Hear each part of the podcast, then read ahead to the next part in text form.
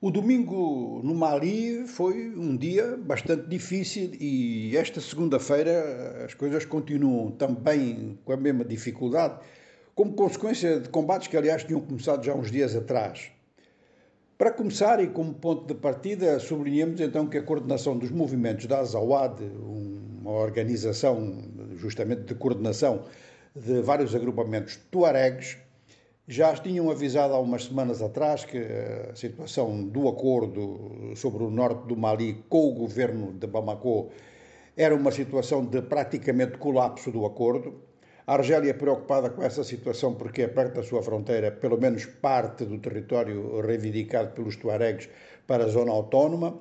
E mais recentemente começaram então a surgir notícias sobre combates entre forças tuaregs e forças do governo militar de Bamako.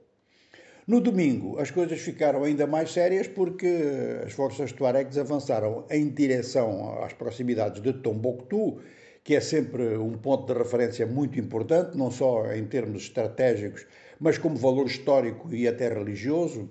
E nessa área atacaram a cidade de Leré, onde teriam, segundo eles, capturado dois quartéis das Forças Armadas e mesmo derrubado um avião.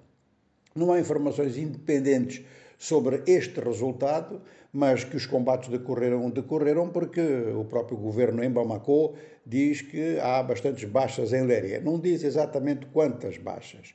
Ora, na região de Tombouctou, já desde algumas semanas se nota uma grande intensificação de combates por parte dos jihadistas, de combates no sentido de ofensiva, no sentido de cerco. É inclusive difícil abastecer a cidade por terra, tem sido abastecida por via aérea.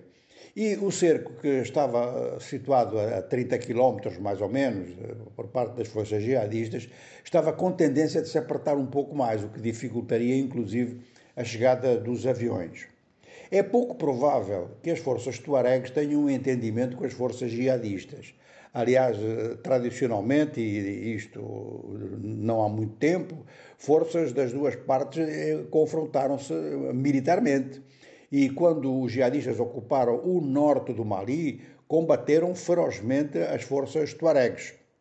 De maneira que a situação neste momento, eh, ao longo de toda a segunda-feira, o que se constata é que a situação junto a Tombouctou está militarmente muito complicada e os beligerantes são pelo menos três, ou seja, o governo militar de Bamako, o grupo eh, de apoio ao Islã e, aos muçulmanos, que é ligado à Al-Qaeda, e o CMA, que é, que é do, do, da comunidade do Tuareg. Não se sabe se há presença de tropas estrangeiras e, naturalmente, pensa-se logo no grupo Wagner que está instalado no Mali.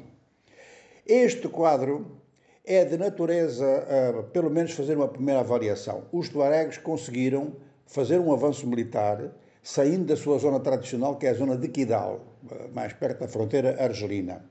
E não é a primeira vez que o fazem, mas fica a pergunta se vai acontecer como das vezes anteriores, em que são obrigados a recuar porque não têm logística, nem têm mesmo efetivos suficientes para ocupar os terrenos que atacam.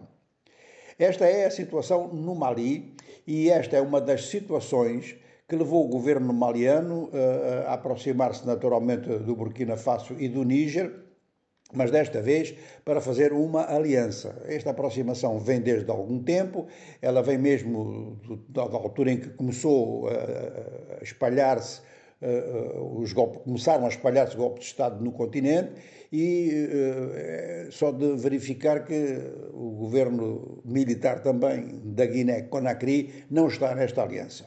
Portanto, é uma aliança que engloba o Mali, o Burkina Faso e o Níger. O Níger, que foi então o ponto, digamos, ponto flash mais intenso dos últimos confrontos entre os governos militares e a CDAO, CDAO que continua a insistir eh, na possibilidade de um ataque para remover os militares que estão no poder no Níger e instalar novamente o presidente Bazoum. O presidente da Guiné-Bissau, o Maro Sissoko Embalo, numa entrevista à, à rádio France 24, uma entrevista ontem, voltou a dizer que essa hipótese é uma hipótese que continua em cima da mesa.